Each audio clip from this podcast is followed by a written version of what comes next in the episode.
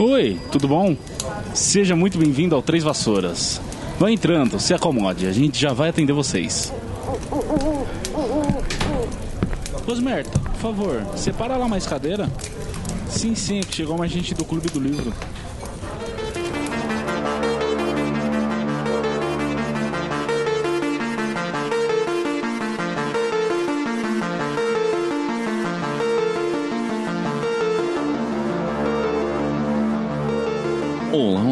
Seja muito bem-vinda, seja muito bem-vindo para mais um episódio aqui do Bestiário. Se é a sua primeira vez aqui, eu quero que você, antes de mais nada, saiba que esse quadro aqui se trata de um spin-off do Três Vassouras e tem como principal proposta trazer quinzenalmente, ou sempre que possível, cada uma das 81 espécies descritas no livro Animais Fantásticos e Onde Habitam, sendo que cada episódio vai focar única e exclusivamente em um animal fantástico. E assim como está no livro, a gente vai seguir a ordem alfabética para a apresentação desses seres mágicos. Só lembrando que essa ordem alfabética corresponde aos nomes no original, então pode rolar de algumas vezes a tradução não corresponder à ordem é, do original, né? É um pouco estranho, um pouco confuso, mas é por isso que justamente a gente acaba quebrando algumas das regras internas aqui do Três Vassouras, de no caso sempre usar os nomes em português. Mas como tem essa diferenciação, né? Enfim, como o livro tá com a ordem alfabética em inglês, a gente acabou abrindo uma exceção, né? Então só para o bestiário a gente usa os termos em inglês, mas para todo o resto a gente usa em português, porque aqui é Brasil PR Tupiniquim, carai. E porque eu cresci lendo em português, né? Então acho muito estranho falar muggle, é, squib e outros termos assim, enfim. E a criatura da vez é o Bandinho, um nome bem paia, na verdade, e o episódio de hoje tem a tendência de ser tão paia quanto, né? Porque, gente, vamos combinar que não tem nada de muito interessante para trazer acerca dos bandinhos, né? Mas a gente se propôs a trazer cada uma das 81 criaturas presentes no livro e é o que a gente vai fazer. E assim, eu prometo para você, ouvinte, que eu vou me esforçar ao máximo para deixar esse episódio mais monótono e sem graça possível para você desligar esse episódio o quanto antes. A gente vai fazer uma verdadeira prova de fogo para você aqui. Vamos ver quanto tempo você aguenta. É isso então, vamos lá analisar o bandinho.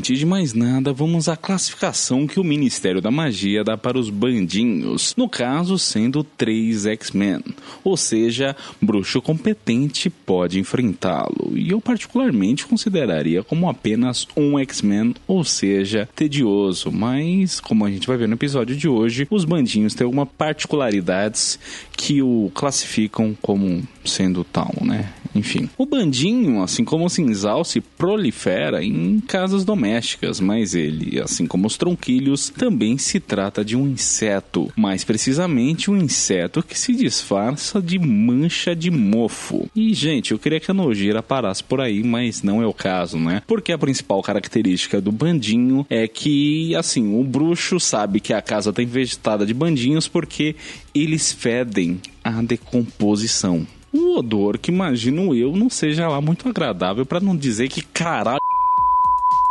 que cheiro dos e se você pensa que é só o cheiro que é desagradável, meu amigo, você está se enganando, porque além de tudo, o bandinho se alimenta de sujeira, o que a princípio parece ser uma baita vantagem, né? Mas, além do mau cheiro, há ainda o agravante de que essas fofas, nem tanto assim, criaturas ainda soltam uma secreção que é capaz de apodrecer as fundações da casa. Assim, porque ele se instala em soalhos e rodapés, e eu imagino também que alguns tipos de forros, né? O que me faz questionar se não seria mais caso, então, de os bruxos se mudarem ou, enfim, reformarem suas casas para que elas fossem de alvenaria, porque, né, caso eles quisessem evitar que a casa fosse infestada por bandinhos, eles, né, simplesmente mudam para casa de alvenaria e não tem como os bandinhos se instalarem, né? Porque, enfim, alvenaria é bloco, pedra. Pedra é alvenaria? Fica a pergunta aí. Mas enfim, eu acho que seria um ótimo jeito de se evitar, né? Que a casas fossem infestadas com esse tipo de inseto. Porque assim, se o problema é no soalho e no rodapé, que são feitos de madeira, o esquema é fazer uma casa sem forro, com paredes de bloco, tijolo e chão de azulejo, né? Ou até mesmo cimento queimado, né? Enfim, fica aí o, o questionamento.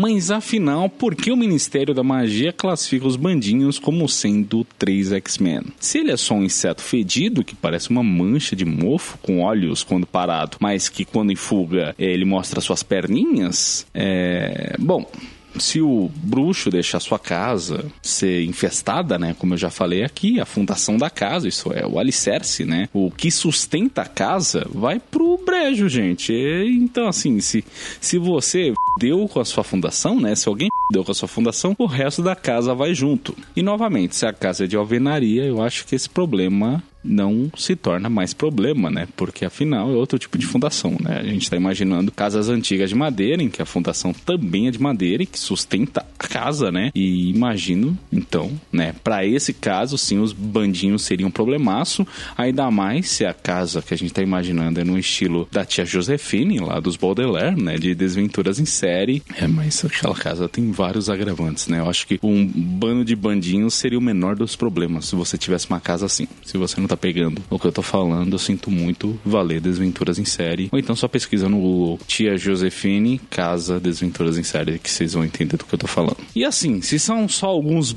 poucos bandinhos no seu assoalho, na sua casa bruxa, considerando que você também é um bruxo que mora numa casa bruxa e sabe fazer feitiços, né? Você estando dotado de magias, tudo que você precisa fazer é acionar um simples feitiço de limpeza. E aí, com isso, você já resolve, já manda esse bando de bandinhos embora.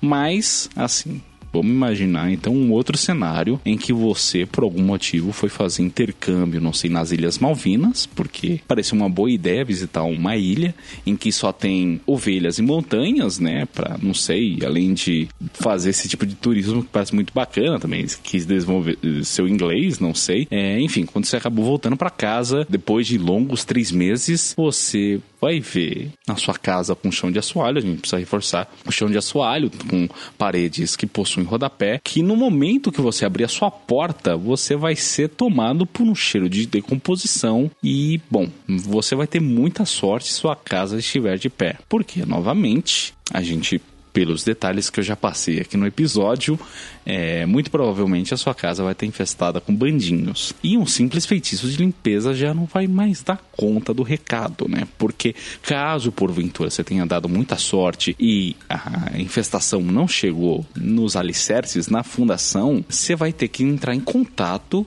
com o Departamento para Regulamentação e Controle das Criaturas Mágicas, mais especificamente na subdivisão de pragas, porque com isso você vai precisar de mão de obra especializada para dar conta desses bandinhos, porque assim, imagino que eles devam se proliferar muito rápido, né? E isso ser o único motivo para você chamar um especialista, que é como aponta o nosso livro aqui, né? Ele fala que é isso, se você deixar a coisa sair do controle, somente é, o pessoal especializado vai poder dar conta. Né? E eu acho que isso, na real, deve ser uma parada muito comum, porque para o Ministério da Magia chegar ao ponto de criar uma subdivisão dentro de um departamento para só dar conta disso, né? Enfim, acho que já deu para entender, né? E bom, eu também adianto aqui que esse episódio não vai ter comparações por motivos de, cara, não consegui imaginar nada próximo fora do mundo bruxo que se enquadrasse nesse inseto. É, inseto. Ele, o livro descreve como inseto, eu vou falar inseto, eu vou falar bicho, mas enfim, eu não sou biólogo, eu não sei muito bem como que se distingue um bicho de inseto. Enfim, o que dá para comparar é dentro do mundo bruxo mesmo, porque a gente tem também o cinzal, e assim como o bandinho, o cinzal ele é, se prolifera dentro das casas domésticas por descuido de bruxos, né? No caso do cinzal é quando você deixa um fogo mágico aceso por tempo demais. No caso do bandinho, ele só aparece lá, mas de qualquer forma, se você não cuidar desse problema logo, ele vai se tornar um problemaço e você corre o risco de ainda perder a sua casa. É, deu para fazer uma comparação, né? Uma pena que foi nem do mundo bruxo, e aí talvez tenha sido falta de criatividade da Rowling, ou então os bruxos têm muitos problemas com suas casas, né? Eles têm que estar numa vigilância constante do que tem dentro de casa, porque, sei lá, se eles inventam de três meses pro Egito, talvez quando eles voltarem já não haja casa, né? Seja por infestação de cinzais, ou de bandinhos, ou de cinzais e bandinhos, né? E bom, uma última informação acerca dos bandinhos é com relação à secreção que eles expelem, né? Que, como já disse mil vezes aqui, também é capaz de acabar com a fundação dessa casa, mas também ela é utilizada em alguns produtos de limpeza. Quando diluída, né? Imagino que não só o produto em si, mas quer dizer, junto com essa substância se junta a outras substâncias que, enfim, o produto vai se tornar um produto de limpeza, justamente. é, meio que acaba seguindo a mesma lógica do antídoto pro veneno da cobra, que no caso é o próprio veneno da cobra, tá ligado? E é isso, gente. Episódio rápido, porque realmente eu até que falei bastante coisa de um ser que é no mínimo desprezível, realmente falar do inseto que fede e come sujeira e que expele secreções. Nossa, é, imagino que a Heloísa, caso ela porventura venha ouvir esse episódio, ela vai estar tá com nojinho do começo ao fim, porque, enfim, ela tem nojinho para essas coisas, né? E eu já sabendo disso, me adiantei a eu fazer esse episódio. E eu acho que é isso, né? É que deu para falar. Espero que vocês tenham gostado, apesar de tudo. Eu tentei brincar um pouco aqui, na real, é, né? Eu acho que eu sempre tento brincar com as coisas, né? É, enfim, talvez você também tenha achado bem tedioso esse episódio. Pensado assim, nossa, esse cara se acha um comediante, mas enfim, com humor bobo, besta, feio e ridículo e outros qual que é o oposto de adjetivo? Não, não deixa de ser adjetivo, né? Que tem adjetivos que são positivos e negativos. Enfim, você deve ter lançado uma série de adjetivos negativos aí para minha pessoa. Mas de qualquer forma, eu agradeço pela audiência. Eu fui Thiago, o James, e você, o nosso ouvinte. Tchau, tchau.